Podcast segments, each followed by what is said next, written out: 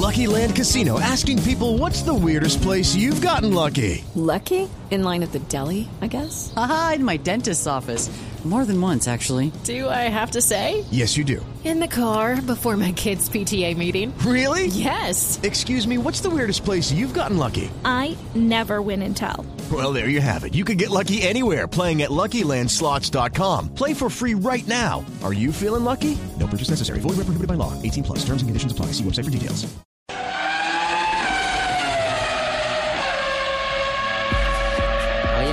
Sabía que iban a invitarme hoy aquí a hacer No, este señor. programa. La noticia Óyeme, viene por otro lado, Juan Piz. Sí, señor.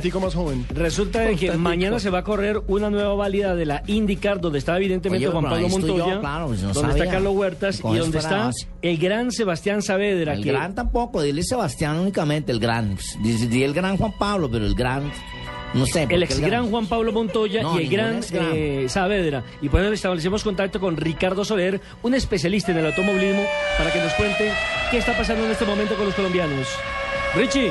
Hola, Nelson Javier, muy muy buenas tardes, muy buenas noticias para el automovilismo colombiano. Que conste que está hablando el legítimo, ¿no? De verdad, el Sí, original. Sí, sí, el No, original. Richie, Richie. Está hablando el original. Sí, toca. Este no es Richie, Richie, este es Ricardo Soler. Este es Ricardo Soler. ¿Cuál es la buena noticia, No, Ricardo, entonces?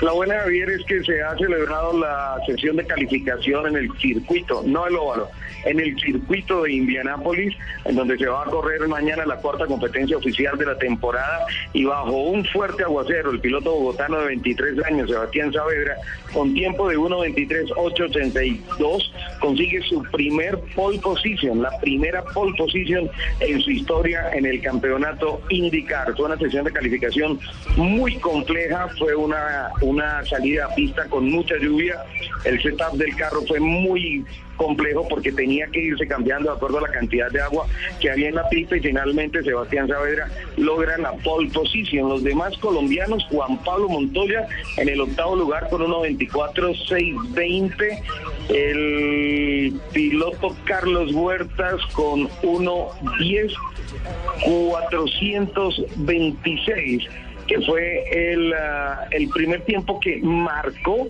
cuando todavía no estaba ya la sesión definitiva en el cronómetro. Se ratifica entonces 1.23.882, la pole position para el piloto Sebastián Saavedra que largará en la primera fila de la parrilla partida con 25 carros. Con esto la historia se completa con Roberto José Guerrero, Juan Pablo Montoya y ahora Sebastián Saavedra, los colombianos que han logrado Óyeme, pole position. Hola, Eh, Juanpis. Oye, Soler, ¿cómo estás? Bien, eh, mira, ¿qué tiempo fue el que hice yo que no me acuerdo? No, no me acuerdo qué tiempo fue el que hice, por favor, recuérdamelo. Mira, 1.24.620 a 103.7 Dame, millas dame un segundo, hora. Mucho más, 1.24, 620, a 100, ¿a ciento qué iba yo?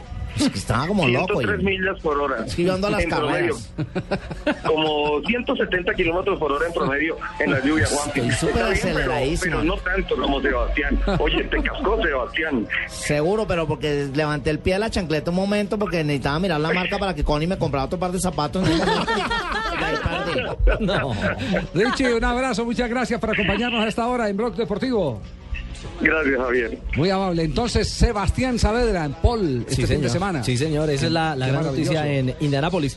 Una curiosidad pequeñita simplemente. Otro de los chicos colombianos, Huertas, del que hablaba Richie Soler, eh, corre con el auto azul y blanco. Sí. Y hoy en la página oficial de la IndyCar le hacen eh, una entrevista en la que explica que ese azul y blanco es por su afecto a millonarios. Ah, carajo. No, no me diga. que es en honor a millonarios y que por eso su monoplaza o su bólido, su Ay, auto, bien, ¿cómo lo tiene los colores azul y blanco. Él es también patrocinado por Spring Step y por Café de Colombia. Es uno, son algunos de sus patrocinadores. Sí, porque con el deportes yo no sé qué está haciendo la plata para los deportistas de alto rendimiento porque les ha bajado la cuota a todos.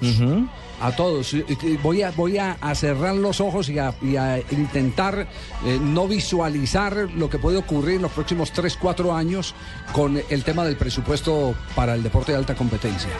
Porque hay deportistas que están en ciclo olímpico y que en ese ciclo olímpico no tienen la asistencia económica que corresponde frente al reto de mantener por lo menos la expectativa de las mismas medallas que se ganaron en Londres 2002. Y le quiero completar algo. Algunos de esos históricos que lograron medallas en los Olímpicos reciben tardíamente incluso su pago mensual. Tienen que esperar entre tres y cuatro meses a que ¿Qué les tal- paguen qué tal ese después estímulo? de darle la gloria a Colombia. Sí, sí. Todo eso se está yendo en mermelada.